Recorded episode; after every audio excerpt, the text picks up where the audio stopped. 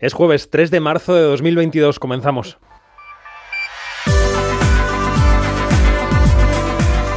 Quinótico. Cine, series y cultura audiovisual con David Martos. Onda Cero. El mundo del cine ha tardado en reaccionar, pero ya lo ha hecho. Ni habrá estrenos de las grandes majors en Rusia, ni habrá delegaciones de Moscú en el Festival de Cannes, ni se va a contemplar el concurso de películas rusas en los premios del cine europeo. Mirad, lo hemos dicho muchas veces, lo decíamos mucho sobre todo durante la pandemia. Los contenidos de los que hablamos aquí en Quinótico no salvan vidas, no van a salvar ni una sola vida en Ucrania. Tienen un determinado impacto económico y ni siquiera es mayoritario. Pero esto del cine, de las series, es un aspecto que hay que tener en cuenta, como la expulsión de Eurovisión, de Rusia o de las competiciones deportivas. El mundo aísla a Putin a pesar de que esa guerra cultural ocasione daños colaterales. Porque como recordaba Brian Cox en el escenario de los premios del sindicato de actores, luego lo escucharemos, los que también están jodidos son buena parte de los intelectuales y de los artistas de Rusia, que viven bajo una dictadura y que no pueden decir que esta invasión de Ucrania no tiene ningún sentido. Soy David Martos y esto es Quinótico. Quinótico, Onda Cero. Vamos a empezar por ahí precisamente, en este programa desde hace ya casi seis años. Nos hemos ido tiñendo de todo eso que pasa en el mundo mientras hablamos de cine y de series. Y la guerra en Ucrania no es, no va a ser una excepción. Vamos con lo que tenemos que saber.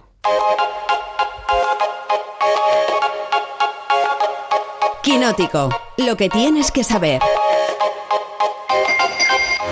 Y por segunda semana consecutiva saludamos a Iñaki Mayora. Buenos días. Buenos días, David.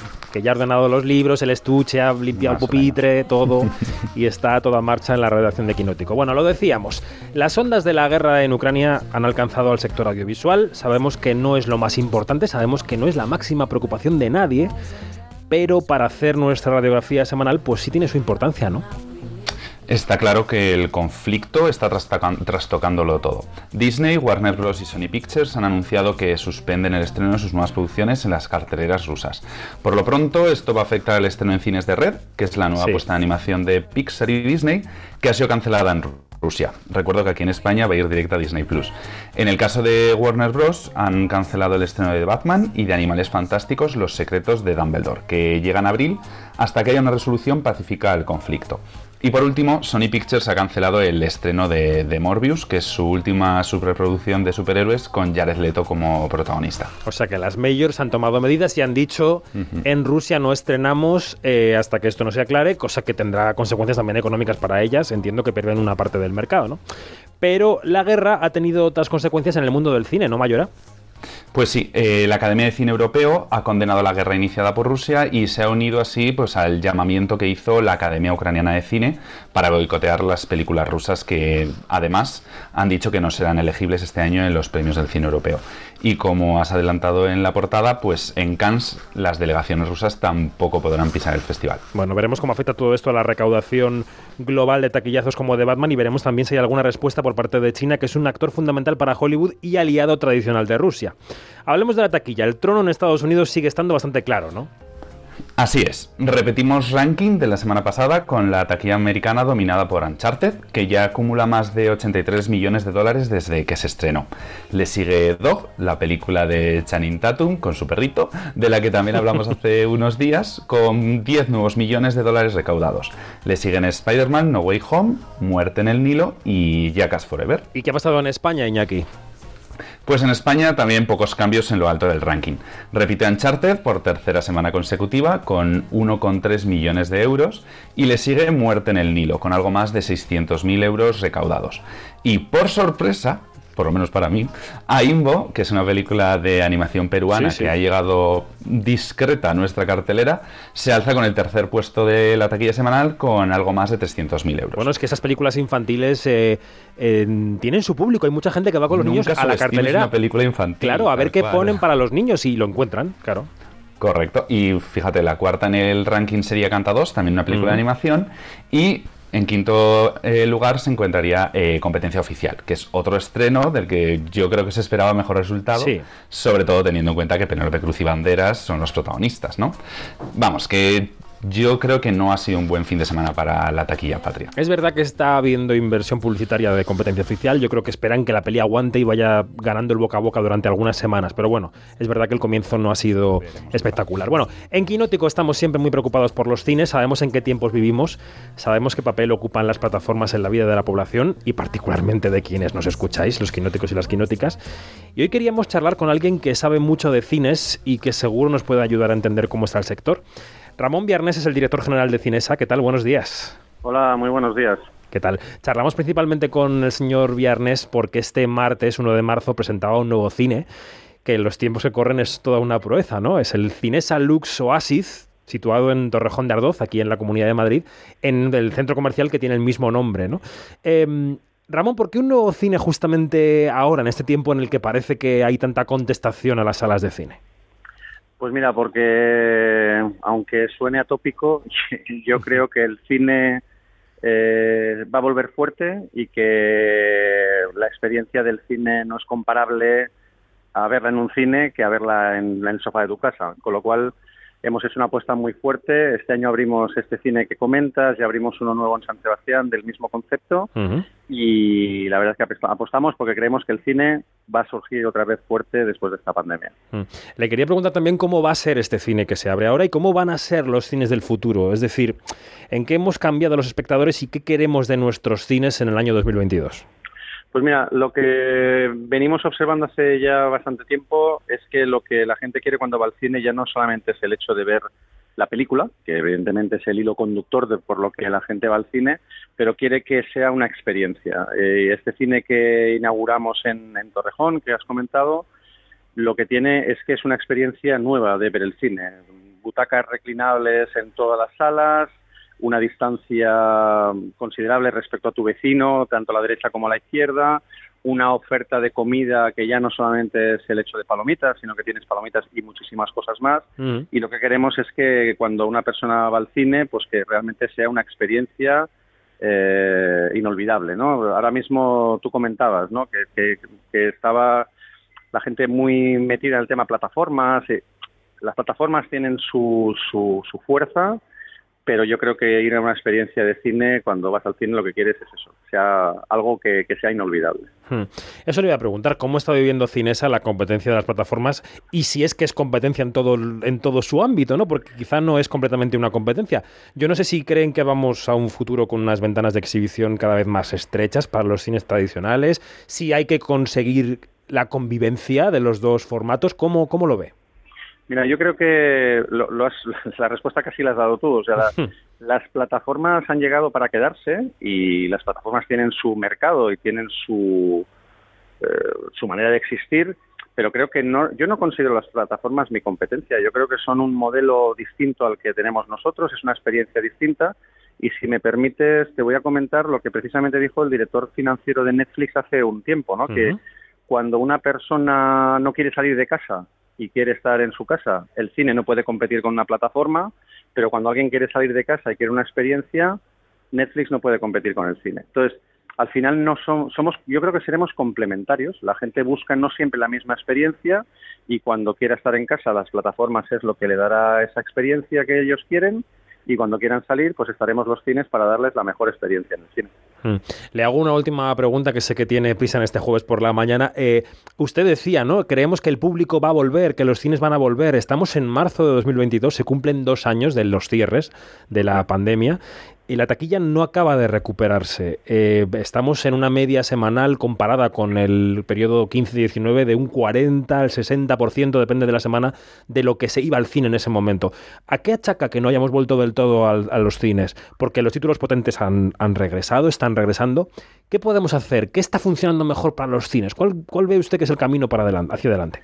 Yo creo, yo creo que lo que está pasando es que estamos saliendo de esto, no hemos salido todavía. Entonces, yo creo que lo que está pasando es que eh, parte del público sigue teniendo su reticencia a estar en sitios cerrados, a estar en sitios donde hay mucha gente y posiblemente ese sea uno de los efectos. Y el segundo y yo tengo que agradecer a las distribuidoras de cine que cada vez más, como tú has comentado, cada vez llegan más películas y llegan mejores títulos. Sí, sí. Y lo que estamos observando, eh, estaba escuchando lo que habéis comentado sobre la taquilla de este pasado fin de semana. Esta semana las preventas para la película de Batman están siendo espectaculares, con lo cual significa que cuando hay títulos importantes, la gente quiere volver al cine, la gente quiere volver a disfrutar de la experiencia del cine. Yo creo que en, pro- en pocas semanas, en pocos meses, cuando las, cuando las restricciones que tenemos acaben de desaparecer y la vida vuelva a esta nueva normalidad que llamamos, eh, la gente volverá a tener una vida normal y el cine volverá a ser lo que era, que es una experiencia para pasarla bien y para estar bien.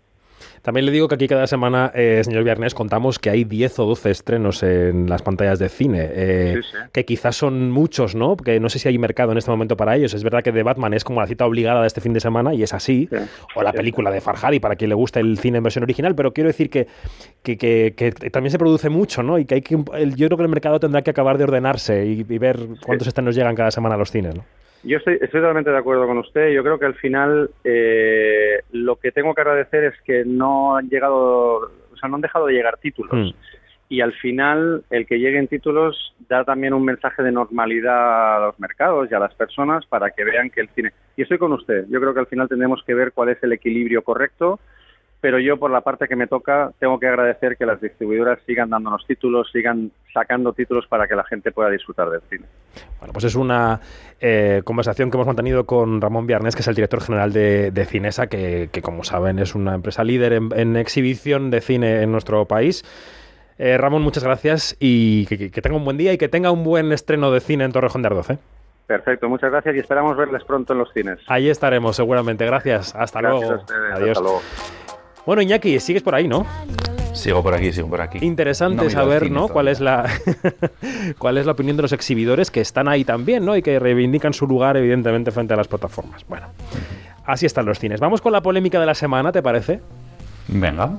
Yo diría. Eh. Es que, dime, dime. No, perdón, perdón, nada, nada. Vale. Es que yo diría Adelante. que al actor Sam Elliott, del que hablaremos ahora, como que no le ha gustado mucho el poder del perro, ¿no? Bueno, es que no hay semanas sin polémicas, David, Sí. las cosas como son. Como, bueno, pues como has dicho, el actor Sam Elliott ha participado en el podcast Oh, What the Fuck de Mark Maron, en el que han acabado hablando de la película de Jane Campion, a la que ha definido literalmente como un pedazo de mierda. Efectivamente. Elliot, aunque ha demostrado su admiración por el trabajo previo de Campion, ha dudado, ha dudado de su conocimiento del oeste americano, dada su procedencia, ya que ya es de Nueva Zelanda, donde además ha grabado la película. Y además, bueno... Sí, pues ha venido a sabemos decir que esta señora que sabrá de Montana y de Texas Exacto, cuando está es. en Nueva Zelanda ya ha grabado allí, ¿no? Bien, vale. Correcto.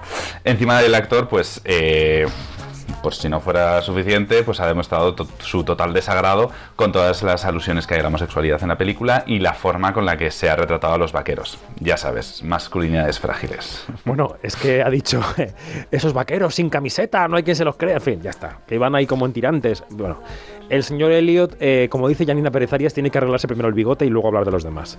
Eh, que a mí me gusta mucho como actor, eh. voy a decir lo mismo que ha dicho él de Jane Campion. A mí él como actor me gusta mucho, pero para opinar prefiero a otras personas. Y algo me dice que lo va a pasar bastante mal en la próxima gala de los Oscars. Bueno, a ver qué pasa, a ver qué pasa. La semana pasada hablábamos de esa ventaja de justamente de Cenicienta en la votación de los fans para el Oscar popular de Twitter, ¿no? Pero es que la Academia ha publicado un cuadro de honor con las 10 más votadas y es, es petróleo, es oro puro.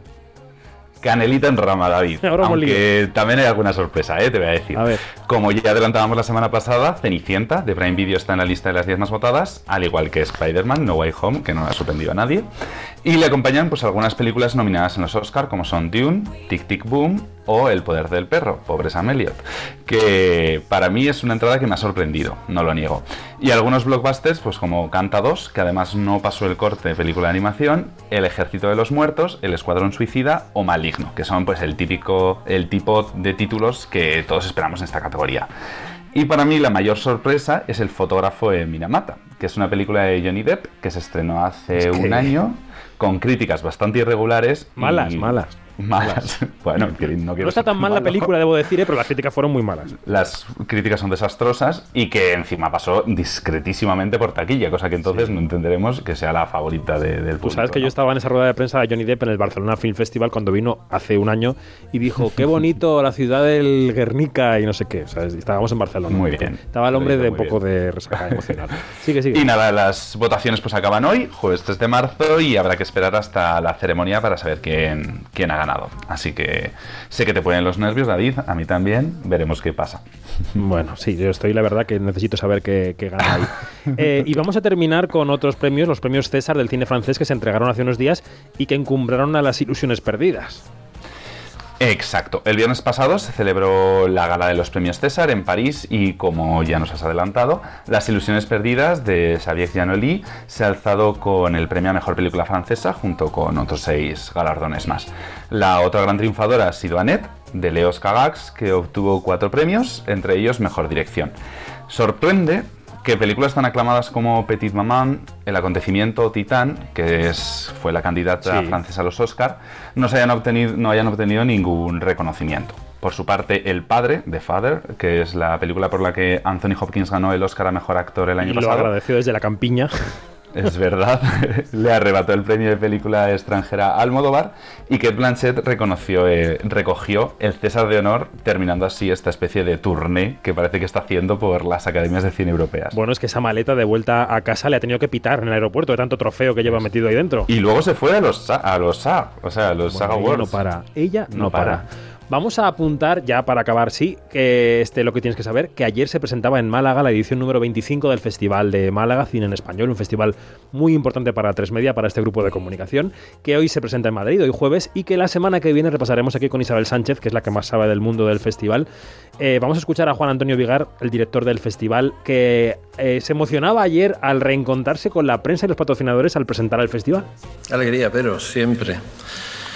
Cuando llega este momento que sabéis que son muchos meses de trabajo, ¿eh? llevamos mucho tiempo trabajando. Y esta edición además de una manera especial, eh, porque sabéis que la trabajamos conjuntamente con la número 24, con la edición anterior. Hemos vivido, y lo, lo, han comentado todos quienes me han precedido, a los que ahora saludaré por supuestísimo, y voy a dar las gracias como corresponde, ya sabéis que siempre hago al inicio, cada año, cuando toca este momento pero eh, hago un poquito de vista atrás y son dos años que hemos sido capaces de darnos cuenta de dónde estaba el problema y aplazar un festival para que ese problema no creciera en esta ciudad y luego hacerlo cuando había ventana temporal para ello, convirtiéndonos en gran medida en ejemplo a seguir, humilde pero eficaz ejemplo a seguir y bueno, eh, de junio a, marzo no había ni, ni, tan siquiera un año y hemos trabajado muy denodadamente con todo el esfuerzo del mundo y después agradeceré al equipo como siempre hago al terminar porque sin ellos no podría, como se ha dicho aquí, no podríamos haber llegado a donde estamos.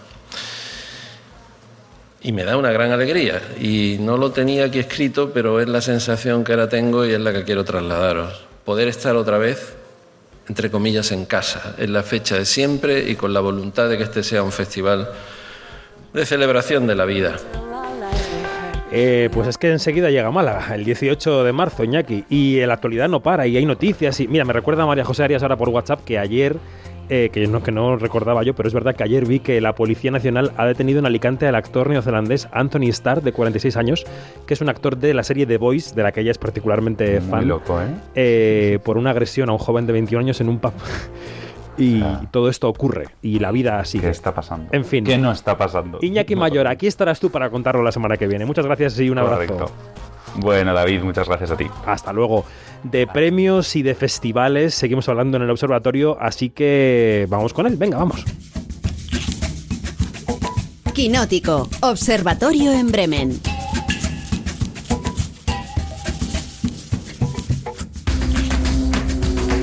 Iba a decir que hoy tenemos mucha tela que cortar en el observatorio, pero ¿cuándo no? Así que empezamos ya a saludar a observadores y observadoras. Hoy única observadora. Em, estás en minoría femenina, Janina Pérez Arias. Guten Tag.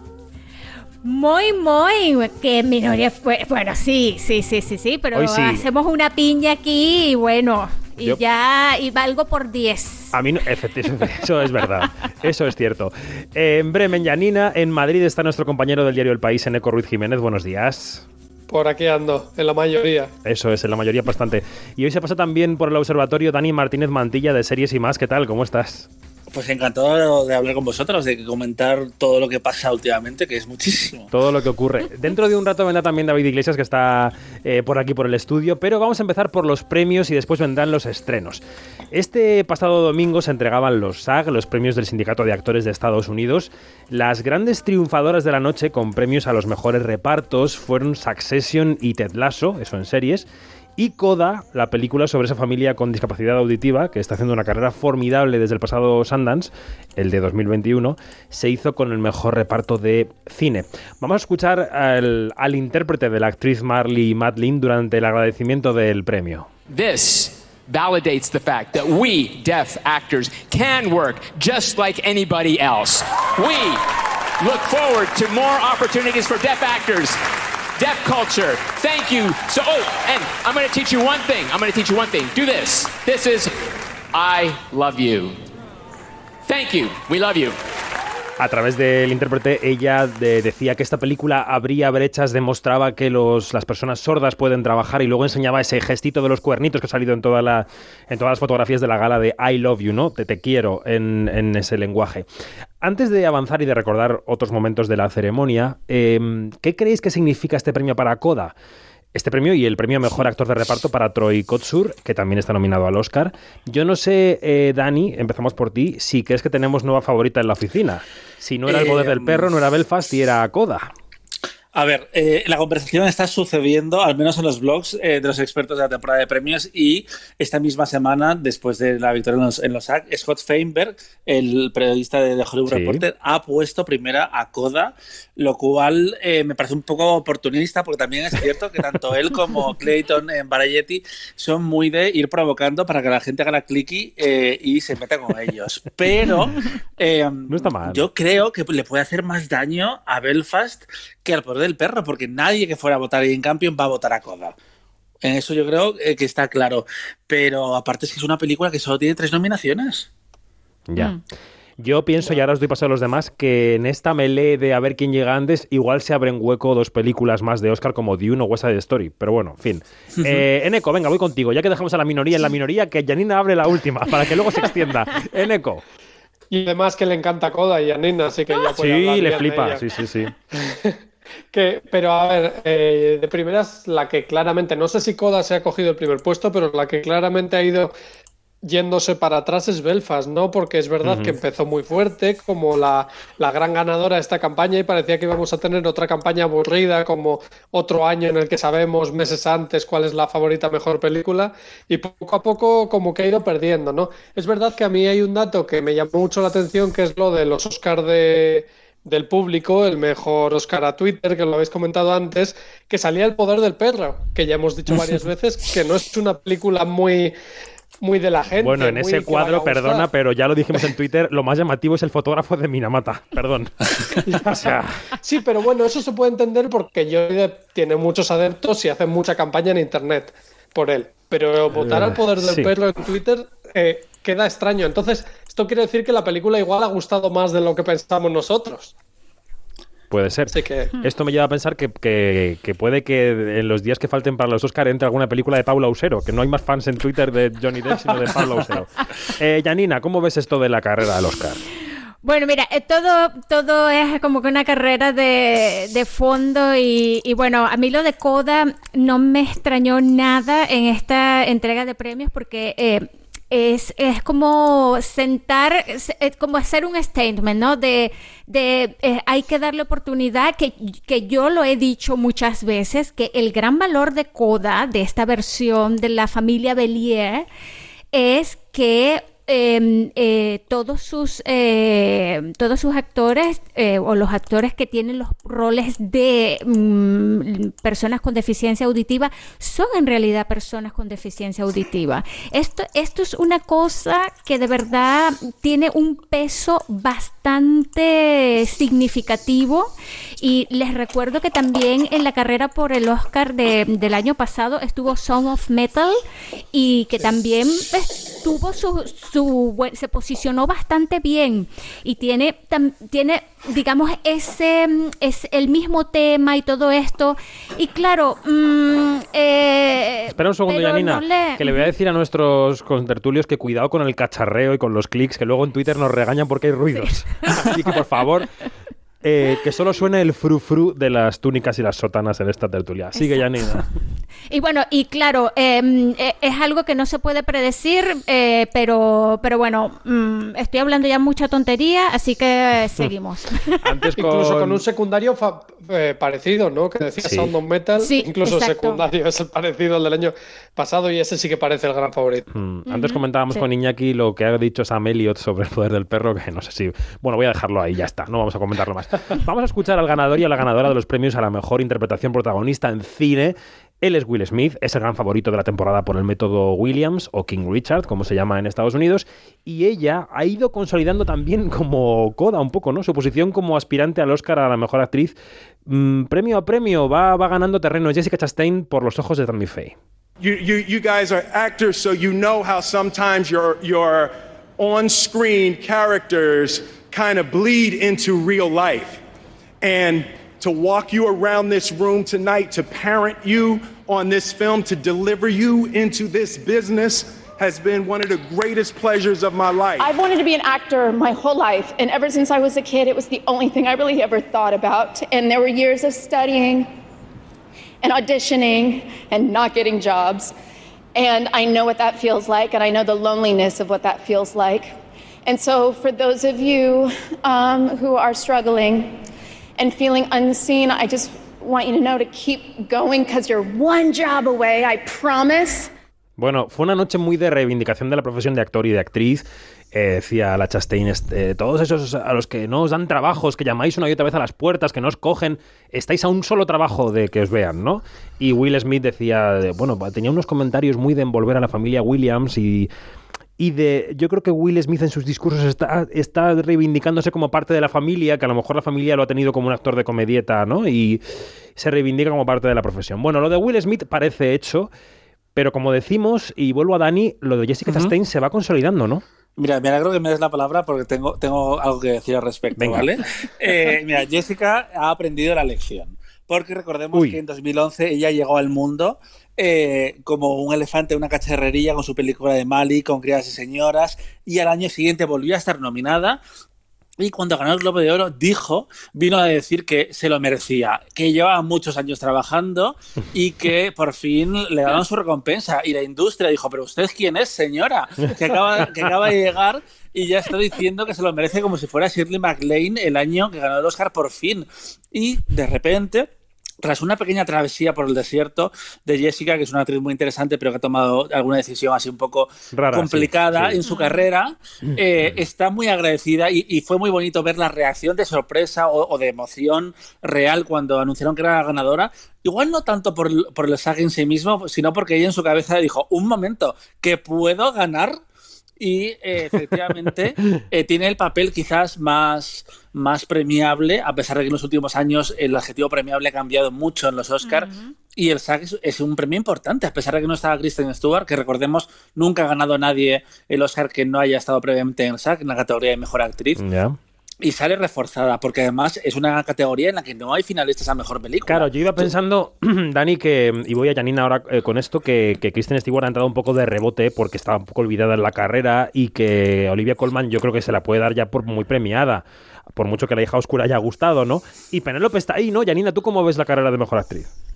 A ver, mira, eh, quiero retomar una, una, frase que dijo Dani, que, que, es que estamos en otros tiempos, ¿no? Porque si estuviéramos en el 2008, 2010, yo daría como ganadora absoluta y sin duda alguna a Jessica Chastain, porque tiene un rol que es súper winner oscatero. O sea, es con la máscara, la peluquería, la transformación, el personaje real, pionera, religión, posición histórica y de apoyo al colectivo LGTB durante la pandemia del SIDA. Además, canta, baila, se morisqueta. Mm. O sea, ¿qué más quieres? O sea, ¿qué más muestras quieres de eso? Ahora, ahora, vivimos en otra época, es cierto, Mm. y la, la academia se ha diversificado considerablemente. Ya hay, digamos, no solamente mm, todo color y todo tipo, sino también todas las edades. Pero yo sigo pensando, sin embargo, que es una de las categorías, eh, el de la mejor actriz, más impredecibles que hay. Eneco, ¿qué? Mete cuchara en esto, Sí. por favor. Sí, yo la verdad que estoy bastante de acuerdo. Además tiene a Nicole Kidman ahí enfrente. Yo creo que es la única posibilidad, pero ya la veo muy lejana. Pero es verdad que al final la carrera interesante ha sido la de Will Smith, porque ha sido siempre el favorito. Parece que alguien le debe algo a Will Smith. O sea, eh, es o que- no sé si los uf, Oscars le uf, uf. necesitan más que, que Will Smith a los Oscars, Puede pero ser. él lo quiere mucho. Él lo quiere muchísimo y ha hecho una campaña tremenda, publicando unas memorias, haciendo un documental de cómo adelgaza, Lo ha haciendo hecho un todo. con Disney de aventura. Sí, y lo ha contado todo. Lo más horrible también, que ya lo hemos comentado algún día. Y, y él quiere el Oscar. O sea, es la tercera vez que hace una gran carrera.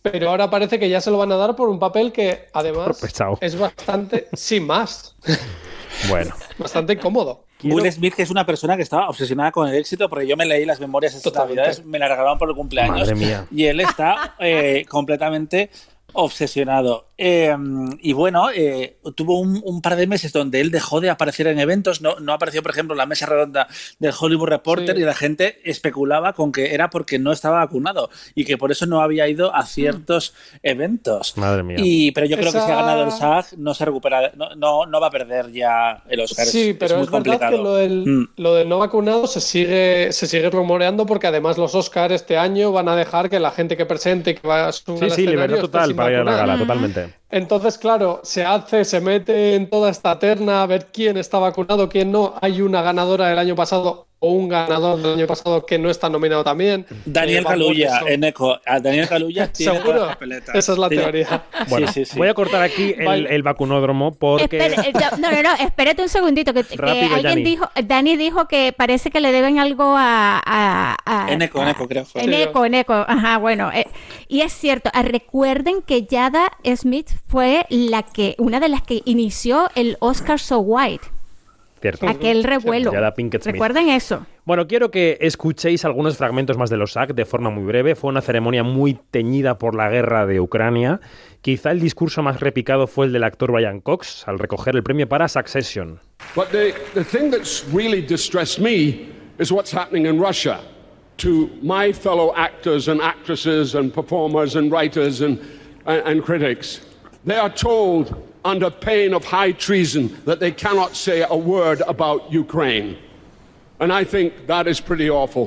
And I think we should all stand together. And also for those people, the people in Russia who don't like what's going on, and particularly the artists. And I think we should really join in celebrating them and hoping that they can actually make a shift, as I believe they can. Bueno, es interesante la perspectiva rusa que se nos olvida, ¿no? Que viven en una mm, más o menos en una dictadura y que los artistas rusos no pueden decir que se oponen a la guerra. Y esto lo recordó Brian Cox, que, que si Brian Cox te lee la lista de la compra también le escuchas con mucha atención, con esa presencia. Sí, pero bueno, ese vídeo podéis verlo porque, porque lo mejor son las caras de la actriz Dasa Nekrasova que está atrás Sí. y pone unas caras, ella es bielorrusa, que dices, ¿qué está pasando por tu mente ahora mismo? Bueno, eh, servidor de dos amos, como decía aquella obra, ¿no? Eh, El momento más emotivo de la noche yo creo que lo protagonizó Michael Keaton cuando se emocionaba al recordar a su sobrino, recientemente fallecido por sobredosis, precisamente al recoger su premio por la serie Dope Sick. Given the subject matter,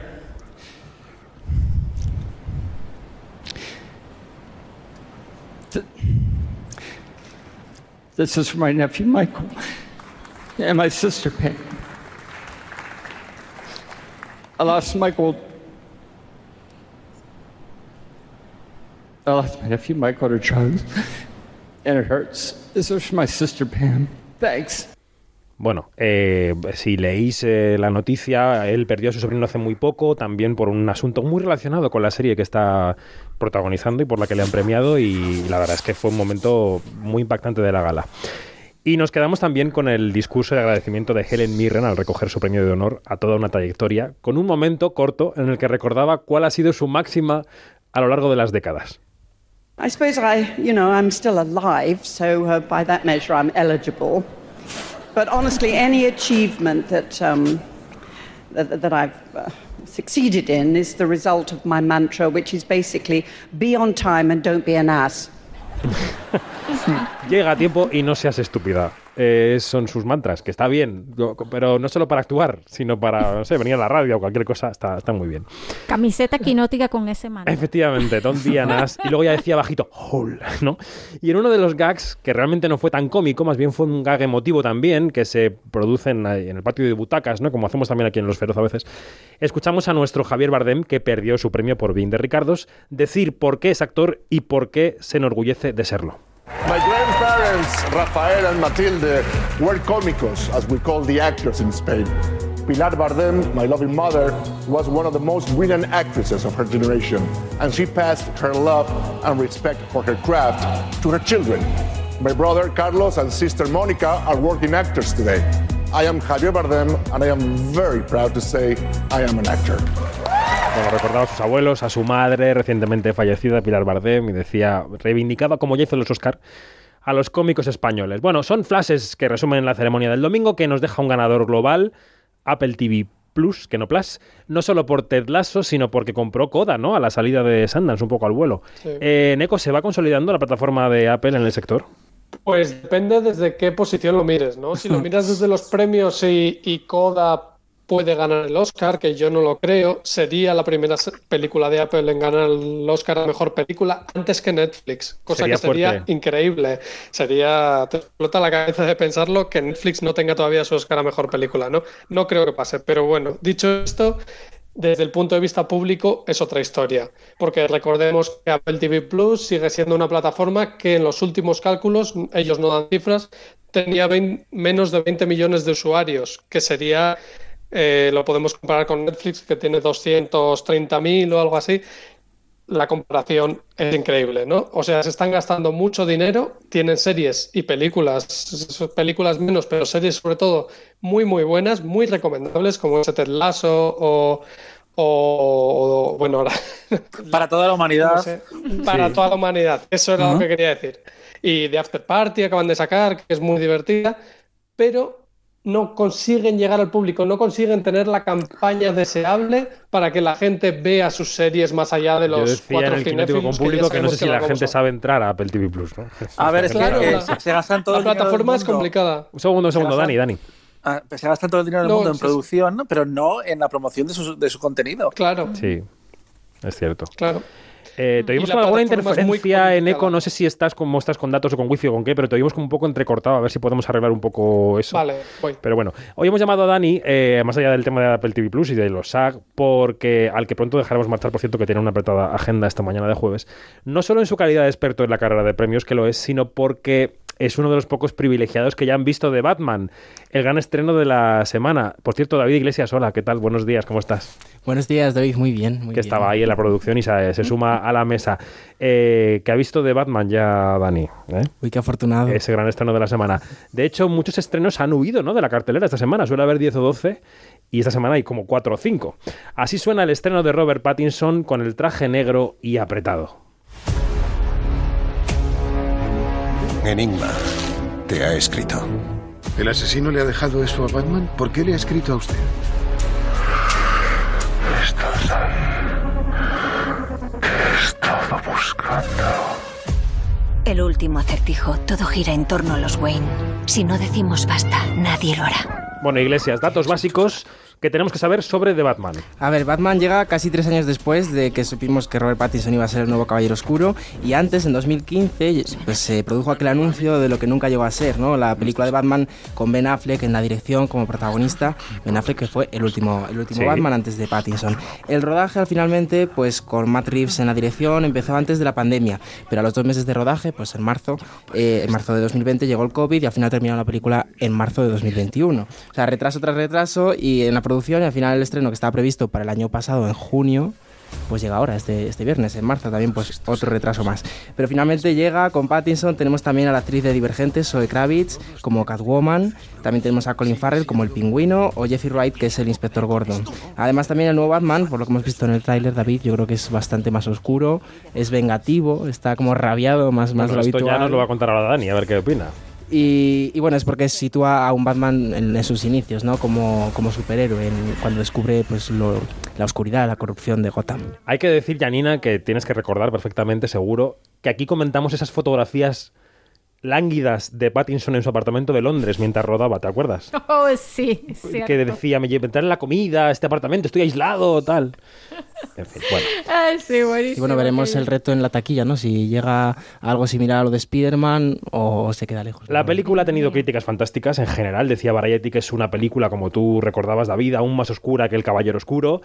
Así que venga, Dani, te desplegamos la alfombra negra. ¿Qué es de Batman? ¿Qué esperabas encontrar? ¿Qué te has encontrado? ¿Qué te ha parecido? Todo eso. Es cierto que no, no iba con demasiadas expectativas de ningún tipo, porque había visto como un, un primer teaser y ya he visto tantas veces Batman, me, me encanta Bruce Wayne, pero ya no espero nada de la vida. Eh, eh, lo que me den, pues eh, lo analizaré como tal. Y me encontré una película que efectivamente es muy intensa, muy oscura, muy eh, deprimente, un poco opre- opresiva y que efectivamente explica por qué han cogido a Matt Reeves, porque tiene ese... Hay ese aura de, Plumbeo, ¿no? de importancia, de pretenciosidad un poco a veces que eh, tenía también en sus películas del planeta de los simios y aquí te hace una película de tres horas que a mí lo que más me interesa y, y más me gusta es que eh, es una película de, de detectives en la que el protagonista es Batman. Y eh, eso es lo que, lo que marca ese tono a medio camino de la, de la seriedad de Nolan, que es todavía más, más oscura que, sus que su película, y los psycho-killers de eh, Fincher como Seven y como Zodiac. Y también me llama mucho la atención, por ejemplo, cómo eh, vemos a la cara de Robert Pattinson, ese emo que ya vimos en, en los trailers, en, en ci- en cinco escenas, quizás sale muy poco. Por Su rostro, quieres decir. Sí, eh, vocalmente está estupendo, tiene una mirada muy expresiva porque vamos, lo que es a Bruce Wayne le vemos muy poquito. Y tenemos a Enigma, que cuanto menos aparece o más, eh, eh, sí, más oscuras son sus apariciones, son más efectivas. Yo creo que cuando ya le vemos un poco lo que hay detrás de, de la, de la cortina, como, como en El Mago de Oz, se cae un poco y igual eh, desluce un poco en comparación con algunos O de los sea, villanos más memorables de la saga. Por traducir sí. antes de que Neko se lance a tu yugular a preguntarte cosas de No, no, no, de los que me ha gustado, ¿eh? que sé lo que vas a decir. Que a sí, que te ha gustado, pero que no le das las cinco estrellas que le dan algunos medios. No, no, no, no, no, no, no, vale, me he sorprendido eso. que sea tan intensa, porque además eh, eh, al, O sea, al cuatro, salir, tres y media, cuatro, ¿qué? Tres, estoy entre tres y media y cuatro, probablemente cuatro, mm. porque eh, estamos en unos momentos de blockbuster eh, al que cuando te encuentres una, una película que tiene tan claro lo que quiere ser, a pesar de que a veces sea un poco parodia, porque la película empieza y acaba con una voz en off, una reflexión de Batman que además está acompañada el miedo es una herramienta, dice, ¿no? con una canción grunge y dice eh, mm, eh, no vivo las sombras, las sombras soy yo, que es como, a Ay, ver, cariño, Madrid vamos dentro a- de España, efectivamente. A ver, Vamos a- pero a relajarnos entonces, un pero poco. Dani, entonces es Sí. más intensa que aquella, más que- intensa. que, aquella cosa de, de Mira, eh, eh, mira eh, me gusta mucho que, eh, que- que lo menciones, pero no, eh, Pattinson no está tan pasado en ese sentido como lo estaba Bale o incluso Affleck, eh, pero la película en sí sí que está un poco ensimismada. Y, mm, y bueno, a ver, la, la fotografía de, mm, de, Greg, eh, de Greg Fraser, el de la noche más oscura, por ejemplo, es alucinante. Sí que es cierto que es muy oscura y hay gente que en algunos cines eh, dice que se puede ver regular, así que vayan a las mejores salas posibles. Las mejores bombillas. Estupendo. Así es. Y, y la banda sonora de Michael Giacchino, que ya hizo la banda sonora de, um, de Spider-Man, es alucinante. Es Lo del alucinante. ensimismamiento lo cuenta algún artículo que se fija justamente en que la película se llame The Batman. O sea, que el artículo diga que este es el Batman bueno, bueno. Eh, Sí, Eneco, venga, Eneco, poco- Eneco. Sí, sabéis que hay un poco de debate porque no se sabe si en el tráiler se oye de Batman o el Batman, cosa que en español más que, más que seriedad da casi broma. Pero más allá de esto, lo que se ha criticado también desde la parte comiquera es que ese enigma no parece el enigma de los cómics, ¿no? Que está tan serio, tan. Eh, se gusta tanto a sí mismo en esa oscuridad, que no es tanto esa parodia de los cómics. Y también se decía un poco lo del emo y todo esto. Entonces ya veremos en que, en que sin haberla No, visto, no sonríe, cómo acaba eso. no sonríe, Neko, ¿eh? ya te lo puedo garantizar que no hay nada parecido. Hay más humanidad cuando conoce al personaje de Catwoman, de Zoe Kravitz, que es la única que aporta un poco de ese tono sexy que siempre ha tenido la, la saga Batman. Y me maravilla que vivamos en un universo en el que es posible la visión de Matt Reeves y la de Joel Claro. Schumacher. Eh, porque Claro. recordemos que además Enigma, la anterior aparición era de Jim Carrey en Batman Forever, que al lado de esto es un viaje de ácido realmente. Y además no solo esa convivencia, sino que este año vuelve también el Batman de Michael Keaton a The Flash, que luego estará en Batgirl, que parece ser que será una versión de Batman mucho más familiar, mucho más para todos los públicos, eh, con más color y que atraiga a las familias y que pueda hacer ese dinero que posiblemente Batman, aunque seguro que va muy bien porque es Batman, no puede atraer a los niños. Entonces eh, estará lejos de Spider-Man seguramente. Se van a aburrir muchísimo. Es que me lo preguntaban ayer. Claro. de, ¿Podemos llevar niños de 9 y 12? Y yo, no. A echar la Eh, siesta, sí, claro. Claro, en plan, no seas. A comer nachos, sí. Eh, no, no, no. colo- coloca a los niños y vete tú. Bueno. Eso cuando presenten a la Bat Familia, que ya sabéis que es toda esta prole, que en los cómics tiene eh, tres hijos, eh, cuatro hijas, que no son directamente de Bruce Wayne, pero le acompañan a todos. O sea, Batman es el hombre más acompañado de los cómics. En todo caso, es una reflexión sobre el uso del miedo y el uso espurio del poder, que siempre lo es Batman, justamente que aterriza en nuestras vidas cuando Putin está invadiendo Ucrania. Quiero decir que eh, lecturas políticas en Quinótico hacemos pocas realmente, porque no somos este programa en el que se hace la conexión siempre de la política con las películas, pero en este caso me viene muy a huevo, Dani. No sé si tú te hiciste Sí, no, la y también hay, hay parte, hay una base del trampismo y de, y de- de la gente que se levanta. Es mejor no explicarlo porque eso es parte de las motivaciones de, de Enigma, pero básicamente es una película que no hemos dicho que habla muchísimo de la corrupción y de cómo las altas esferas de, de Gotham están podridas. Y eh, la gente puede estar tranquila, no vamos a contar spoilers, pero no enseñan la muerte de Thomas y Martha Wayne, lo cual ya es un paso adelante. No necesitamos volver a verlo porque recordemos que lo, último, lo vimos por última vez con Joker también. Y aquí es una parte fundamental de la, de la trama porque marca el trauma, como siempre, de, de Bruce Wayne, pero está jugado dentro de esa trama de detectives que algunos han comparado con So, Javi Zurro, por ejemplo, que mm, a mí no me parece algo malo, por otra parte. Pero vamos, que mm, es un detective es una película detectivista, un noir que se toma muy en serio y que yo creo que es un gran espectáculo para, para volver a las salas si te apetece ver una peli grande desde Spearman, porque estos meses hemos estado a tope con las pelis de los Oscar y aquí nos encontramos con otra peli más de vocación de blockbuster, a ver si llega a los La- mil millones. ¿Y qué tal el pingüino de Colin El Farrell? Tenemos que terminar, chicos, breve, porfa, Dani. El pingüino, pues yo no sé por qué han contratado a Colin Farrell realmente, porque hay muchos señores de 50 años que podían haber hecho este personaje, pero tanto él como Turturro le dan una energía que le, hace- que le viene bien a la película.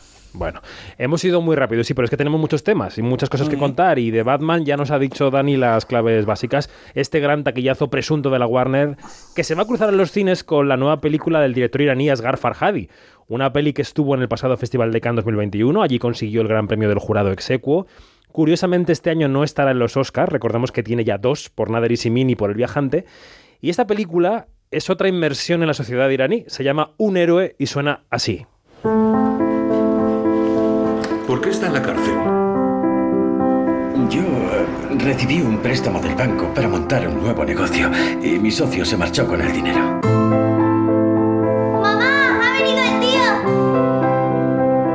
Has adelgazado bastante? Siempre me dices eso. Nunca pensé que te echaría tanto de menos, Rahim. Bueno, un hombre está en la cárcel, sale de permiso e intenta convencer al hombre que lo mandó allí, a su deudor, de que retire la denuncia. Mm, dándole una parte de un dinero y tal, pero una serie de malentendidos acaban en una espiral de vergüenza pública que también arrastra al espectador, y lo digo por propia experiencia. En la Semici de Valladolid pudimos hablar con el actor Amir Yadidi, ya creo que mm, reprodujimos aquí este corte, el protagonista de la película, que se pasa todo el metraje con la culpa sobre los hombros, de hecho va muy encorvado también por eso, ¿no? Intentamos sacarle en Valladolid algo sobre qué dice la película sobre las injusticias del sistema de Irán, también un poco parecido a Rusia, en su parte dictatorial Y esto que vais a escuchar fue lo máximo que conseguimos. خب این سوال سوالی که خود آقای فرهادی باید جواب بدن یه مقدار سوال یعنی سوال از بازیگر نیست سوال از کارگردانه ولی خب به هر حال یه وقتایی اه، یه فیلمایی توی ایران ساخته میشه Sí, eh, realmente la pregunta que haces quizás yo, eh, yo pensaría que sería una pregunta fabulosa para hacerlo al propio señor Farhadi, porque pobre de mí, siendo el actor, tampoco puedo estar en su pellejo y saber todas las dificultades que trae o lo que es. Entonces no sería justo que yo respondiera algo que pertenece al, al- a respuesta al director. Entonces, ahí a lo mejor él daría una respuesta totalmente diferente a lo que yo estoy dando. Pero, por ejemplo, recientemente ha habido otra película en Irán donde se trataba de algo verdadero que había pasado, que su mujer era deportista y tenía que salir de Irán, era un, deportista fabuloso y el marido al no darle permiso para salir porque ellos tenían, tenían problemas entre sí y todo esto, pues ella no podía salir. Eso se convirtió en película y bueno, quizás esto, por ejemplo, para los políticos sea como un una forma de que puedan ver lo que es la realidad y solucionarlo de alguna forma, ¿no? De decir, a ver, ahí tenemos un problema y cuando lo ven en la película a lo mejor pues poder reaccionar y cambiar algunas leyes. Bueno, salida por la tangente de Amilla Didi, que está fenomenal en la película, pero que no ha querido meterse en fregaos. Eh, como sabéis, tenemos poco tiempo. Eh, a los que habéis visto un héroe, ¿qué os ha parecido? Y si os pregunto si sufristeis la misma mm, vergüenza ajena que yo viéndola, que es una cosa que consigue hacer la película, ¿no? Que consigue llevarte al lugar del protagonista. Venga, Yanni, empieza tú. Bueno, voy a tomar la palabra y voy a tomar, y voy a tomar el rebote de Hadidi, porque quiero recordar que justo en noviembre del año pasado, Farhadi dio o publicó una carta abierta en su cuenta Mm. de Instagram en respuesta ante las acusaciones de ser pro y antigubernamental. Sí, al mismo tiempo las dos cosas. Bueno, rechazó que se le asociara a- eh, con un régimen que sistemáticamente ha intentado destruirle, marginarle y estigmatizarle. Además denunció las prácticas terroristas, inti- de- la intimidación a la población y la discriminación hacia las mujeres. Jamás en la vida que llevamos eh, siguiendo la pista de, de Farhadi, eh, él se había pronunciado tan Cierto. claramente como lo hizo en noviembre pasado. Y esto de verdad, eh, bueno, todavía no hemos visto cuáles son las consecuencias, porque eh, sabemos que el régimen eh, iraní tiene Toma por nota, modus ¿no? Operandi. Ah, tienen por modus operandi hacer como una eh, hacer una prohibición de ejercicio del oficio. ¿ah? Eh, ya hemos visto diferentes em, diferentes eh, ejemplos y, y esto es terrible que o se quedan sin hacer nada en su casa o le buscan la vuelta como Pahani que lo ha hecho Mm. muchas veces o se van del país Dicho, dicho esto, que es interesante porque da la completa la respuesta de Yadidi, eh, la peli, Dani, ¿qué? Ah, eh, yo lo pasé fatal. No, no, no me produjo vergüenza ajena como, como en tu caso, pero este apuro que consigue siempre Farhadi con sus películas, con esos puzzles que, que empiezan con, con un conflicto como muy pequeño y se va haciendo una cosa absolutamente gigantesca y aparte que aprovecha la película para efectivamente disparar mierda contra eh, un montón de partes de la sociedad del país, entre ellas el, el sistema penal. Y vamos, me tranquiliza mucho el corte que, que has puesto, David, porque yo también entrevisté al actor en, en Valladolid y sí que decía mucho eso de, esto es una pregunta para el señor Farhadi. Es como, no, cariño, te, te la estoy haciendo a ti, que Farhadi no ha venido. Efectivamente. Bueno, pues una opción muy interesante para este fin de semana, por si acaso no te gusta de Batman o por si quieres hacer sesión doble y pasarte cinco horas en el cine, que está muy bien. Puedes comer palomitas mm, saladas la primera película y dulces la segunda. Eh, Dani Martínez Mantilla, en Eco Ruiz Jiménez, Janina Pérez Arias. Gracias. Como siempre, observadores, observadora, que vaya Un muy placer. bien. un abrazote Y aquí estaba callado David Iglesias, que te quedas con los estrenos. Me quedo, me quedo hasta más. el final, sí. Venga. Quinótico, lo que se estrena. Hola. I'm sorry, what, who, who are you? What are you doing in my house? Uh. You're so dead. You are such a drama queen. I'm mad. I won't. Who are you again? Bueno, vamos a repasar las películas heroicas de la semana, Iglesias. Porque Batman es un superhéroe, la película de Farhadi se llama Un héroe, También. pero las pelis heroicas son las que salen a luchar a la cartelera como opciones alternativas a estas dos, porque, bueno, pues ya habéis visto, son las principales. La que escuchamos es una producción muy pequeña que se llama Language Lessons, lecciones de idiomas, digamos, y que fue rodada durante la pandemia. Dirige la actriz Natalie Morales en su debut en la dirección. Y ella misma coprotagoniza la película con Mark Duplass, que es un actor al que habéis visto en The Morning Show, en El Escándalo, Bombshell, o un director que ha codirigido con su hermano Jay Duplass películas como Jeff y los suyos. Bueno, pues aquí interpreta el papel del marido de un ricachón al que le regalan 100 lecciones de español online. Y la película se basa en la relación que establece por Zoom con su profesora de español, que es Natalie Morales. Hemos podido charlar con Mark Duplass, el vídeo ya está en el canal de YouTube de Equinótico, pero si me ayudas a traducir, Iglesias. Claro, como siempre. Vamos a escuchar un par de fragmentos de esa charla. Lo primero, el saludo, porque esas language lessons son lecciones de español. What's up, David? How's it going? Or should I say, ¿cómo estás? ¿Cómo estás? Estoy bien. ¿Usted? Estoy bien. ¿Y usted? Me decía en la entrevista. Bueno, intercambiamos unas cuantas palabras en español al comienzo de la conversación, pero enseguida cambiamos al inglés. No, ha no ha dado suficientes clases. No, en la peli hablaba mejor. Yo creo que eso lo aprendió un poco para del guion y tal.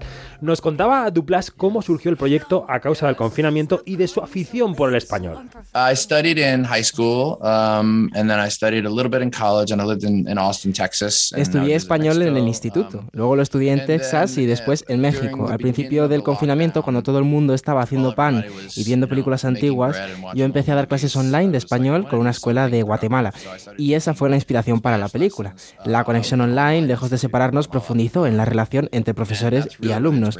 No había diálogo intrascendente y eso se acabó trasladando a la película. Es un estreno muy pequeño, ya lo hemos dicho, que sale a pelear contra molinos de viento. ¿Cómo ve Mark Duplas, que es actor, director y productor, el futuro de este negocio? You know, I don't have a crystal ball for that, and I don't pressure myself to do that because it, it's not something I'm particularly good at, and it's not No really. tengo una bola de cristal, no es mi función ver el futuro. Siempre he pensado que tengo mucha suerte de trabajar en esta industria, no, no es falsa modestia, pero es que vengo de la nada. Eh, muchos colegas piensan que las plataformas han arruinado el ecosistema del cine tradicional y que están robándonos la posibilidad de ver las películas en un cine de cara al futuro. Ese es un argumento válido, pero mi argumento es el siguiente. Yo hago arte extraño y pequeño, y si lo puedo enseñar en algún sitio, estaré eternamente agradecido. Netflix firmó conmigo un compromiso de ocho películas cuando nadie las quería y ahora hacen películas grandes y ya no quieren las mías. Pero les las pondré en otro sitio. En España vais a ver esta película en cines y estoy muy contento, pero si se viera en el ordenador, pues también estaría contento. have been a part of that. So I can't deny that, you know, Netflix gave me an eight movie deal. Aquí contaba lo del contrato de ocho películas. ¿Y cómo ve el futuro de los Oscar, Mark Duplas? Todo lo que está bullendo, lo hemos contado aquí, en torno a cómo tienen que ser las galas de premios. Well, I'm a part of the academy, um, and you know, my my feeling is um, we really should be honoring as many of these people as possible because clearly a movie is not made by one person. Um, Soy parte de la Academia de Hollywood y creo que deberíamos homenajear a la mayor parte de gremios posible, porque claramente las películas no las hace una sola película. Al mismo tiempo, al mismo tiempo, claro, una persona. Al mismo tiempo lo entiendo, las cadenas tienen un tiempo limitado, tienen anunciantes, hay presiones y siento que la vida es dura para mucha gente. Podemos gritar, podemos llorar, pero todo el mundo intenta hacerlo bien. Todo lo que ha ocurrido en la pandemia me ha convertido en alguien más amable, menos crítico, porque las circunstancias no son fáciles para nadie. Efectivamente. Bueno, hay otras dos películas que veremos también en cines, eh, dejando ya atrás a Mar Duplas y a la entrevista por Language Lesson, que recordamos está en el canal de YouTube de Quinótico, la primera con K y la segunda con C. Decimos, hay otros dos títulos en cines, pequeños, que salen a pelear en esta semana de The Batman. Más. La primera película se llama Colmena. Es un drama sobre la pobreza el machismo en un Kosovo de posguerra, después de la guerra del Kosovo en el territorio europeo, en un territorio que es marcado por esa guerra y se centra además en las mujeres especialmente que esperan noticias de los hombres que han ido a la guerra, y en concreto de la protagonista, que se dedica a la producción de miel, las dificultades que se encuentra a la hora de querer, querer crear esa empresa en una sociedad patriarcal que le pone presiones constantemente. Estuvo premiada en Sundance, también en la Seminci, y además es la primera película de una directora mujer, de Blerta Basoli. Y de Kosovo, David, nos vamos a Francia. Desde allí nos llega Los Amores de Anaís, que es una película romántica. No llega a ser la pastelada, no, no es la pastelada de la semana. Ahí estamos. Pero está, está Hmm, rondando. sí. Si me permites, voy a leer una sinopsis oficial, porque me ha hecho mucha gracia, creo que no tiene desperdicio. Por a ver favor. si entiendes además lo que dice. Anaís tiene 30 años y es inestable en lo económico y en el amor. Tiene un novio al que ya no ama. Anaís conoce a Daniel, quien inmediatamente se enamora de ella. Pero Daniel vive con la escritora Emily y Anaís se queda prendada de ella y de su seguridad en sí misma. Puro siglo XXI. Puro siglo XXI. Bueno, al final, en resumidas cuentas, es un cuarteto amoroso, por así decirlo, Sí. que va un poco entre la comedia, las dudas existenciales, verdad que la califican también de comedia costumbrista, y está dirigida por Charlene Bourgeois Taquet, así que vamos a escuchar cómo suena este, esta película, Los Amores de Anaís. No hace falta que corras, ya no llegamos. Quedas conmigo cuando quieres. Pasas de mí, eres como una excavadora. Sí, ya lo sé, soy un tractor, ya me lo has dicho. Buenas tardes, Daniel Morubaban. Anaís. ¿Sabe qué? Nos vemos arriba. Oye, yo me imagino a alguien diciendo a mí de Batman no, prefiero los amores de Anaís. Yo me lo imagino. Seguro, igual fueron a ver Cásate conmigo la semana pasada. A ver qué taquilla hace una y qué taquilla hace otra. A ver, eh, bueno, en cuanto a las plataformas, vamos a decir que West Side Story, candidata a los Oscars, ya ha llegado a Disney Plus, que no Plus, que llega a Amazon Prime Video el documental dirigido por Amy Poehler sobre Lucille Ball y Desi Arnaz, los protagonistas de Bien de Ricardos en la ficción. La película de este documental de Amy Poehler se llama Lucy and Desi. Y hay dos o tres series, o cuatro, que también queremos destacar, Iglesias. Sí, la primera es la segunda temporada de la serie del universo Star Trek, Picard, María atenta. que está protagonizada por Patrick Stewart, veterano actor, que es el almirante retirado Jean-Luc Picard. Estará disponible esta temporada desde mañana, viernes, en Amazon Prime Video. Esta temporada nos lleva a una situación más bien de distopía social, hay una autarquía, una dictadura, provocada por un viaje en el tiempo de uno de los personajes que no salió bien y la lió. A ver, viaja en el tiempo en una película o en una serie no sale bien nunca. Siempre hay lío. Cosa que está bien porque hay vidilla, pero esto es así, no es novedad. Sigamos. Y esa en Amazon Prime, pero la otra se estrena en Netflix, es el thriller Sabes quién es, que también llega este viernes, es la complicada relación madre-hija en un pueblo de Georgia, en Estados Unidos. La madre, que es- eh, la interpreta Tony Collette, tiene un lado oscuro que la hija pues no conoce, pero que descubre un día de repente, porque hay un crimen en, en el pueblo y, y compromete o involucra de Qué cierta buena manera es a la Toni madre. Collette, qué buena es. Sí, eso Soy muy fan. estoy acuerdo. Suena Vamos a así. escuchar cómo suena así. Eso. You ever have that thing where you think you know someone as well as you could possibly know anyone, and then one day you were totally wrong? También llega a Apple TV Plus, que no Plus, la tercera temporada de la serie de animación Central Park, que, que aquí contamos su estreno en, plena, en pleno confinamiento y ya van por la tercera temporada, porque han pasado evidentemente dos años. Y hay una cuarta serie, y con esto ya te despido, David, ahora te despido, que llega a HBO Max. Es una comedia de piratas. Me encanta. Solo con eso. El showrunner es Taika Waititi, eh, amigo de este programa, y se llama Nuestra bandera significa muerte.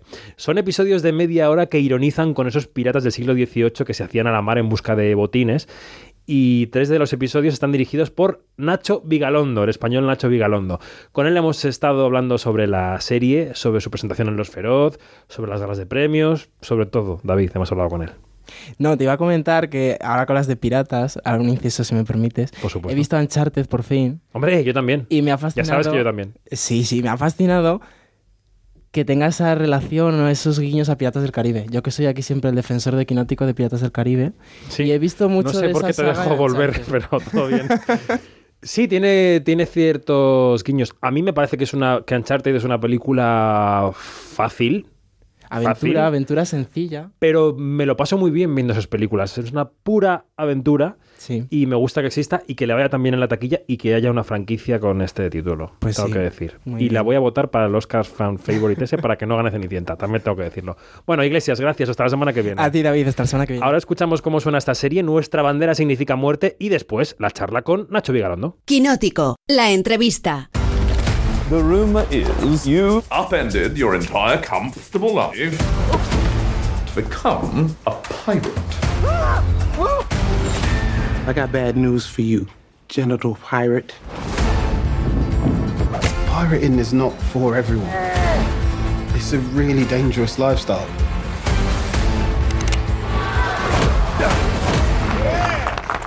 Hello everyone, I'm Blackbeard. Huge fan, sir. Huge. Pues eh, estamos con Nacho Vigalondo en las oficinas de HBO Max en Madrid. Está abriendo una caja de mascarillas y está robando todo el merchandising que puede. Nacho, buenos días. Buenos días. Cosas gratis. No, una vez que algo es gratis ya ni me detengo en pensar lo que es. De hecho, me estoy poniendo una mascarilla solamente porque no voy a pagar por ella. O sea, por el gusto de poder ponerme una mascarilla gratis. Una mascarilla que, como todo el mundo sabe, tiene un elevado coste. Estamos con Nacho Vigalondo esta mañana eh, de invierno, soleado, en Madrid, porque dentro de unos días eh, llega a la plataforma, llegan los primeros capítulos de Nuestra bandera significa muerte, que es una serie de piratas. Y es un muy buen título para una serie de piratas de comedia. ¿Cómo te llega el ofrecimiento de una serie auspiciada por Taika Waititi en la que te piden dirigir capítulos sobre unos piratas un poco torpe, eh, comedia? eh, ¿cómo, cómo, llega este proyecto a tus manos? En realidad me llegan proyectos con relativa eh, frecuencia. Tampoco quiero dar a entender que es continuo. Pero si se da el caso de que me ofrecen algo muy chulo y puedo hacerlo, o sea que los márgenes de tiempo y, y energías lo permiten, pues eh, me gusta decir que sí, claro, por supuesto. Y esta se llegó en un momento en el que en el que de repente pues eh, la posibilidad de un verano más se convertía en un rodaje increíble para para para para mi para mi trayectoria, la verdad. O sea que mm, dije que sí automáticamente. ¿Cómo fue el primer contacto con Taika Waititi? ¿Cómo, cómo es él? Eh, ¿La distancia corta? ¿Qué tipo de creador es? ¿Cómo ha sido la colaboración? Cuéntanos. Tengo que decir que eh, los días que no estaba rodando, estaba montando eh, la nueva película de Thor. Con lo cual, el grado de, de energía que estaba demostrando, eh, tanto en el plató como fuera del plató, ya, el mero hecho de estar despierto ya me parece una heroicidad. O sea, que es una fuerza de la naturaleza, la verdad. Y es alguien que no puede, que no puede dejar de. Parece un tópico decir esto, pero es alguien que no puede dejar de ser quien es. O sea, que es alguien que, que es tan divertido delante de las cámaras como detrás. Es, es, mm, tópico, como tú dices, pero en este caso creo que se aplica a la figura, porque él, la imagen que da de cara a la galería, que es donde estamos los mortales, es exactamente esa, una persona creativa, eh, todoterreno, eh, efervescente, eh, que no para. No, exactamente, es lo que estás diciendo. Y, am, y bueno, y a veces, a veces es, parece que es fácil tener una personalidad chispeante y, eh, y con una gracia limitada, pero eh, adaptar todo eso a los márgenes de un rodaje a veces es un, un reto. Porque un, un rodaje es un contexto en el que se pone a prueba tu paciencia y se pone a prueba tu, tu- la forma en la que tu cerebro decide repartir la energía. Y en ese sentido él siempre estuvo arriba. O sea que, que fue una gozada. La verdad es que fue un rodaje tan frenético y tan loco que... ¿Cuánto tiempo? Yo creo que estuve, tuve, estuve creo que un mes más aproximadamente en la preproducción y luego cada capítulo... ¿Cuánto se tardó en rodar cada capítulo? Pues una semana aproximadamente. Una semana, semana y media, algo así. ¿Y cómo va HBO Max de medios? Cuando llegaste allí, ¿tenías grúas suficientes, cámaras suficientes, un barco decente construido, todo bien? Sí, y, y test diarios de antígenos. Es que lo recuerdo. Cierro los ojos y tengo flashbacks de Vietnam con el tema de. De perforación, ¿no? No, curiosamente allí el bastoncillo solamente acaricia el borde de la fosa nasal. O sea, no hacen como aquí, que prácticamente mm, te hacen perder una- un tipo de virginidad. No, no, allí, allí es una caricia leve, y, eh, pero con suspense, porque sí que hubo casos, hubo casos eh, que pusieron un poco, no diría en jaque la producción, porque tampoco hubo un parón significativo, pero sí que estamos todo el día un poco nerviosillos. Esa figura del, del director que, que aterriza en un proyecto que ha eh, ideado otra persona y que se tiene que hacer cargo de unos capítulos de hecho no es el primero, los tuyos son 2, 3 y 4 me parece, eh, que en España ahora estamos explorando mucho más, pero que es una cosa relativamente nueva para nuestra filmografía, ¿no? Eh, ¿cómo, ¿Cómo uno se embarca a dirigir un capítulo, o tres en este caso, de un proyecto que no ha parido, eh, que, que viene muy pautado? que- ¿Qué margen hay para la dirección en ese sentido? En realidad, el único capítulo que se había dirigido antes de los míos era el piloto, el que hizo el propio Taika. Si has visto la serie ya verás que el segundo capítulo es casi un largometraje distinto. Así cada uno de ellos. Se podría decir que casi cada capítulo de la serie es un subgénero diferente, eh, partiendo del hecho que todos son eh, historias de piratas. Con lo cual tampoco yo me encontraba siguiendo una, de- como un sendero muy específico, muy, muy marcado. Hay una cosa de tono o de los, eh, del, del, digamos, de, de los personajes, de la actuación de los actores que ya viene marcada, que tú ahí puedes mm, orientar un poco, pero, pero, pero viene prefijada desde el piloto, ¿no? Sí, pero vamos, que en el piloto una serie intenta como todavía encontrar su voz. Normalmente es el segundo capítulo el que ya eh, asienta las bases. El tercero eh, añade algo nuevo a las bases. O sea, ya no... an- Antes sí que una serie de televisión tenía un carril muy prefijado en el que el director cuando llegaba no tenía más que seguir un rumbo prefijado. De aquí sí precisamente la, la lista de directores era tan heterogénea y eh, de hecho cada uno somos de nuestra padre y nuestra madre, venimos incluso de, un, país distinto. Eh, si habían hecho el esfuerzo de llevarme para allá no era para que yo hiciera lo que pudiera hacer un, un realizador de televisión eh, sin ningún tipo de sin ningún tipo de iba a decir ambición pero ambición es muy feo. Sin ningún tipo de inquietud por decirlo así. O sea que por ejemplo eh, la idea de la pantalla partida que hay al comienzo del capítulo 4 pues es una de las cosas que yo ponía sobre la mesa. O sea que de alguna manera eh, no se me había llevado ya para que, para que sin más pasara de largo mi labor, sino que se estaba pidiendo que yo tuviera como la cabeza puesta en, en lo que podemos entender bueno, cierta creatividad audiovisual, por decirlo así. O sea que sí que tuve, tuve ocasión de jugar. Mi- curiosamente, los impedimentos que tuve tenían que ver más con el tiempo que teníamos y con los márgenes tan estrechos en los que nos movíamos, más que con que yo tuviera como que a- ajustarme a un código visual muy estricto. ¿Tenías posibilidad de pelear un día más, media jornada más, o eso está ta- tasado en Estados Unidos? Que... Nada, eso olvídate, eso olvídate. O sea, si, si hay que rodar un día más de lo normal es porque algo he hecho mal. Y si no es, y y si no es porque yo haya hecho algo mal, tranquilo, ya se me va a echar la culpa. O sea, que no, no, no, no, no, eso sí que no. O sea, eh, tienes como... Pues como lo que siempre hemos eh, dicho de los directores de serie B que tanto nos gustan, americanos, ¿no? Tenían que poner un poco de su personalidad en unos márgenes muy concretos, sin romper esos márgenes. Entonces, eh, yo me la pasé bomba con los actores, con el equipo técnico, con la dirección de arte. Eh, Era como tener un juguete de repente carísimo y muy complejo entre tus manos. Pero lo que no puedes hacer es pasarte de la hora. Porque los presupuestos están muy, muy, muy marcados. Estamos en un día, eh, yo no sé si simbólico para ti, porque hoy se emite tu último late, tu último Los Felices 20, que ya dejaste de rodar hace unos días, porque se, se graba con antelación. Acabas de hacer Los Feroz con mucho éxito de crítica y público. Ahora estrenas esta serie. No sé cómo si se, si se puede decir crítica de público, porque el público ya estaba de antemano. Público de YouTube también cuenta. Ah, el público de YouTube, vale, no había pensado eso. Claro, el nuevo público, ¿no? Es como en un teatro. Sí, sí, yo no, yo no sentía la responsabilidad de dejar mi huella en YouTube, la verdad. Solo lo han visto 100.000 personas. Nada, nada, pues bien, pues eh, bienvenidos, estáis todos invitados. Este domingo en mi casa voy a hacer paella.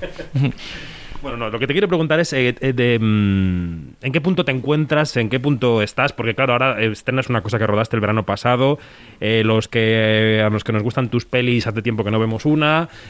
¿dónde, en, ¿Dónde está Nacho Vigalondo? ¿En qué punto vital y de carrera está? Pues es que ahora mismo estoy a punto de rodar el capítulo de historias para no dormir, o sea que tengo una respuesta muy, muy, muy concreta, muy precisa. Tengo películas que están flotando en el aire a diferentes alturas y bueno, pues algunas se solidificará tarde o temprano se hará. Pero tengo que decir, con, el corazón en la mano, con la mano en el pecho, perdón, que si, si br- rebrota Los Felices 20 en algún otro formato, para mí eh, será tan importante como que salga una película. O sea, mi corazón está dividido al 50% entre una labor y la otra. ¿Qué has encontrado en ese formato que te tiene arrebatado? Porque esta mañana cuando nos encontrábamos al llegar, o sea, estás un poco, estás emocionado, ¿no? Con lo que has encontrado ahí. Pues es que encuentro una especie como de casa creativa. O sea, em, en una película lo que haces es efectuar la... Intentar llevar adelante la consecución de un plan, ¿no? Un plan que ya tienes en la cabeza de antemano. Eh, sin embargo, con Los Felices 20 lo que hacíamos cada día era encontrar la película. La película nos encontraba en nosotros. Y, eh, y la sensación que teníamos al volver a casa cada día era la de, la de haber, mm, haber sobrevivido a una aventura muy excitante. Porque en, Los Felices 20 lo que, de lo que veis solamente había un 30-40% planeado. Todo lo demás brota el momento. Entonces el tipo de energía que se despide en un plato así, pues es muy difícil de emular en otro tipo de circunstancias. De hecho, si ahora, perdona, el café me está... Tranquilo, tranquilo, que es que estamos un poco atragantados. Si ahora, eh, sí, sí, es que te ha tocado la primera entrevista, que es el, el donde estoy apurando el café. Efectivamente. Los calendarios los, los hacen así a propósito. Como te digo, si mm, ahora, ahora ruedo historias para no dormir, es ahora cuando voy a comprobar si realmente para mí rodar, rodar eh, audiovisual tradicional es como una vuelta a casa o si me voy a dar cuenta que no, no, no, que ya pertenezco al universo de del late descalabrado. Y te has visto bien en el papel de entrevistador. Eras más cosas en Los Felices 20, pero, pero eras entrevistador, ¿no? ¿Te has visto bien en esa, en esa función de, de- de sacar del que tienes enfrente el máximo jugo posible? Yo creo que no, no le conseguí sacar el jugo a nadie. O sea, en ese sentido no soy entrevistador. Lo que. mm, y es una cosa que te dejé muy clara la, a la productora. Dice: Yo no, yo no soy un entrevistador, yo voy a, hablar con alguien que va a cambiar día a día. Entonces vamos a ir hablando. Entonces habrá días en los que el resultado será jugoso y hay días en los que el resultado será casual y hay días en, las, en los que el programa funciona como un descrédito hacia mi persona, que, es, que esos son los días que más me gustan. Entonces no es tanto de entrevistar, que es una, un- una disciplina que yo respeto mucho, sino compartir un momento con alguien. Con alguien que resulta que está de promoción, pero bueno, ya está. Esto suele pasar. Está pasando en este momento, de hecho. Eh, y los feroz que presentaste con. con est- estamos en un momento un poco de peladilla en la garganta. Te decía, los feroz que presentaste con Paula Púa, ¿qué, qué tipo de experiencia resultó para ti? O sea, eh, todos los que han presentado anteriormente, lo digo por comparar, dicen que es una especie de torbellino que te pasa por encima y que hasta que no lo atraviesas no, no mires hacia atrás para ver lo que ha sido. Pero te quiero preguntar, eh, eh, ¿qué valoración haces ahora, a eh, un mes de que eso ocurriera? Pues la verdad es que lo pasamos bomba. Pero claro, la mente es, es eh, muy... em, es mezquina en ese sentido. La mente decide olvidar todos los malos tragos y todos los nervios que pasaste antes de salir al escenario y, em, y también el, el- la incertidumbre que sientes cuando sabes que de alguna manera tienes que aceptar que un- presentar una gala es algo que, que lleva el fracaso asumido, ¿no? Que sabes que en, en un grado u otro no vas a gustar. Sabes con un menos 3 de partida ya. es algo que está en nuestro ADN español. No, no, no, no va a funcionar bien una gala. Y el que y el que peor o los que peor lo van a llevar eh, son los presentadores. Entonces yo ahora a día de hoy mm, recordando cómo fueron los feroz y me sorprende que no estuviera no, no estuviera más desesperado ni fuera más fatalista antes de salir al escenario. Em, porque ahora lo, lo veo a, ¿no? a semanas vista y, y no entiendo cómo, cómo, no, cómo tenía la cabeza, cómo había cierta entereza. Y, y tampoco entiendo que saliera también el resultado, si te digo la verdad. O sea, que también es eh, que parte de- del estupor es que al final saliéramos un poco indemnes, eh, Paula y yo. O sea que deberíamos ya como establecernos como franquicia. O sea, nos vamos a ofrecer Pablo y yo para presentar para presentar galas a partir de ahora. Eso está muy bien. ¿Y qué te parecen en general las galas de premios? Que están en un momento, en un punto de cruce brutal, ¿no? Tenemos a los Oscar intentando reducir premios, sacarlos de la gala para intentar hacerlo más ágil, el presentador, no presentador, los Goya lidiando también con el formato. Eh, bueno, evidentemente tienen su importancia promocional. La idea es que la gente al día siguiente compre una entrada de una película que haya ganado la noche anterior. ¿A ti qué te parecen las galas? Eh, la pregunta yo creo que es si las galas ya pertenecen a un pasado que se está desvaneciendo, ¿no? Así de, así de claro. Ha dicho el no entrevistador. Adelante. Yo, yo, yo creo que las, eh, los Oscars, si mueren, deberían morir eh, representando lo que han representado todo este tiempo. O sea, lo humillante sería que en las últimas ediciones de los Oscar, antes de pulverizarse, intentaran parecerse a los MTV Awards. Eso para mí sería un error, porque lo que lo que tienen que los Oscars lo que tienen que defender es el nicho, el nicho único que solamente ellos ocupan. No intentar parecer otra cosa que no son. Eh, y a partir de ahí creo que las galas, sean las que sean, cuanto eh, creo que estamos todos de acuerdo con que cuanto más sencillas y viscerales mejor. Eh, todos recuerdan, o sea, to- Sí, sí, así de claro. O sea, todos, si preguntamos a cualquiera cuáles son las galas más memorables que ha habido últimamente, todo el mundo va a contestar. Ocho de cada diez personas dirán que fue los Globos de Oro de Ricky Gervais. Los Globos de Oro de Ricky Gervais fueron Ricky Gervais detrás de un estrado. Y nada más. Una cerveza y nada más. Es lo que cualquier otro intento de convertir las galas en, en un en algo perístico, en algo grandilocuente, pues es una cosa... Eso sí que pertenece al pasado. El futuro de las galas, el que tengan, tiene mucho que ver con cómo estamos mirando los, mm, lo que se llama ahora contenidos, que vemos, dónde lo vemos, ¿no? Eh, mm, yo no sé si crees que estas galas, y por extensión hablemos del cine y de las series, intentan mm, arrastrar al público a donde ellos están en lugar de ir a donde está el público. ¿Dónde ves a la gente? ¿Dónde está la gente viendo las cosas? ¿Y dónde está la industria eh, fabricando esas cosas que tienen que ver, ¿no? Es esa dicotomía en la que vivimos ahora mismo. Bueno, pero, por otro lado también eh, supuestamente las galas son un recuento de lo que se celebra pasado un año. Un recuento eh, y una celebración en base al criterio de un puño de personas. No es más. No es más ni es menos. O sea, no tiene más importancia ni menos que esa. Pero lo más importante es que no tiene más importancia que esa. Entonces, eh, yo creo que más que hacer un esfuerzo... Si hay, que, hay que hacer un sobreesfuerzo para acercarse a un público más joven o unas tendencias más recientes, si hay que hacer un sobreesfuerzo es que algo está mal de base. Tiene que ser todo mucho más sencillo. ¿Qué es lo que más nos ha gustado este año? Esto, esto y esto. Pues le vamos a dar un premio y ya está. Eh, sin sacrificar eh, un, un tipo de reconocimiento que no se daría si no se hicieran galas como los Oscar. Ah, lo que no quiero es que los Oscar hagan un, eh, un esfuerzo especial por ignorar categorías y premios que están en la memoria colectiva porque los Oscars se, acuerdan de ellos de vez en cuando. O sea, yo recuerdo que durante gran parte de mi vida, infancia y adolescencia, cuestiones como el sonido, el montaje, el vestuario, eh, eran algo que eran di- dimensiones del proceso que yo, que yo sabía que existían gracias a que cada año se daba un Oscar al mejor vestuario, al mejor sonido, al mejor, al mejor montaje. Yo creo que aunque sea por una función simbólica eso se debería mantener y se debería mantener dentro de la misma gala en abierto. Y luego a partir de ahí que no se líen tanto. ¿Qué, cuáles- qué películas nos han gustado? Pues... em, es, eh, y, y qué, y qué películas nos han gustado que no necesariamente tengan que ser pertenecientes a la industria, a las cinco majors. Pues esta, esta, esta y esta. Pues venga, pues dale un premio y venga, para casa. Ya está. Y dejando aparte las galas de premios, y vamos terminando ya, eh, has citado a la gente joven.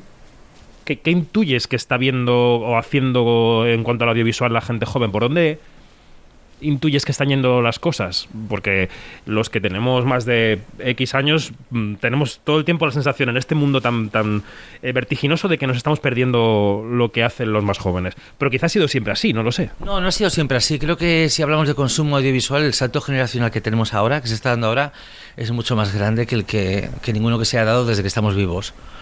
Sea, que ahora los modos de consumo y el tipo de contenido que se consume no tiene nada que ver de base eh, con lo que nosotros entendemos como mainstream. Ahora mismo puede que un chaval de 11 años eh, con- tenga en su Star System a 15 personas de las cuales tú y yo no hemos ido a hablar jamás. Y es la gente que más consume. Eso no se había dado antes. Antes existía el mainstream eh, y varios espacios limítrofes y ahora hay varios mainstreams. Y es un fenómeno nuevo y es muy divertido, la verdad. ¿Y crees que la gran industria que todavía resiste, aunque diezmada por estos nuevos universos, ¿no? ¿Tiene que hacer esfuerzos por acercarse ahí o tiene que dejar que eso se desarrolle y centrarse? Porque hay una parroquia muy grande de gente que todavía vive en el antiguo régimen, ¿no? Y mira desde el antiguo régimen. Bueno, y no olvidemos que en última instancia, pues eh, al final ah, el éxito económico lo siguen teniendo las grandes producciones que llegan de, pues eso, de las grandes plataformas y más lejos. O los canales generacionistas, generalistas, generacionistas iba a decir. Perdona, que es que si ya vocalizo mal, la primera entrevista de la mañana ya es el gran reto. Y encima nos metemos en profundidades. Sí. por un lado, eh, lo que te he dicho acerca de los nuevos mainstreams es verdad. Y por otro, eh, eh, pues eh, la gente va en masa a ver la adaptación de un videojuego, la adaptación de un cómic. eh, que es una realidad que tenemos como muy presente desde hace ya bastantes añitos. O sea que, que esta, este salto generacional que te he dicho antes tampoco entra en conflicto abierto con em, la mayor acumulación de capital en, en el mercado audiovisual. Casi hasta te diría que hay un vaso comunicante entre una cosa y la otra. Sí, parece contradictorio, pero es que no lo es. Em, no- los jóvenes nos resultan más intrigantes que nunca, a los que ya no somos jóvenes, pero a la vez eh, los que se están llevando el, el gato al agua, pues no son figuras extrañas, ¿no? a nivel puramente económico. O sea, el mundo viejo que no muere y el mundo nuevo que no acaba de nacer. pero bueno. Yo creo que es más complejo, es el mundo nuevo ya ha nacido, ya existe, pero el viejo tampoco muere. O sea, ahora mismo hay una sobrepoblación, sobre, hay una sobreabundancia, hay, hay muchos ingredientes en este, en este em, cocido. Bueno, como un poco mm, volviendo al inicio, ya estamos terminando, como los mundo de los piratas del siglo XVIII, de nuestra bandera significa muerte, el mundo viejo, el mundo nuevo y, y la piratería, que también está en este debate.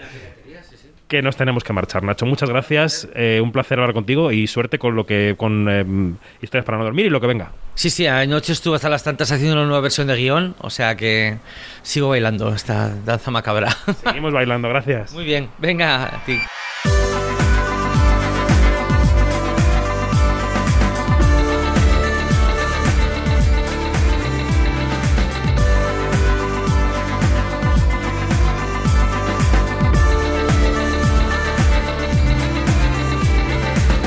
Es todo, más información en quinótico.es y en nuestras redes sociales donde somos arroba quinótico, la primera con K y la segunda con C. También somos quinótico en YouTube, primera con K, segunda con C. Allí podéis encontrar algunas de nuestras entrevistas en vídeo. Gracias especialmente hoy a Juanma Frasquet por la dirección técnica, un abrazo fuerte, y a David Iglesias por la producción. La semana que viene, más quinótico, adiós.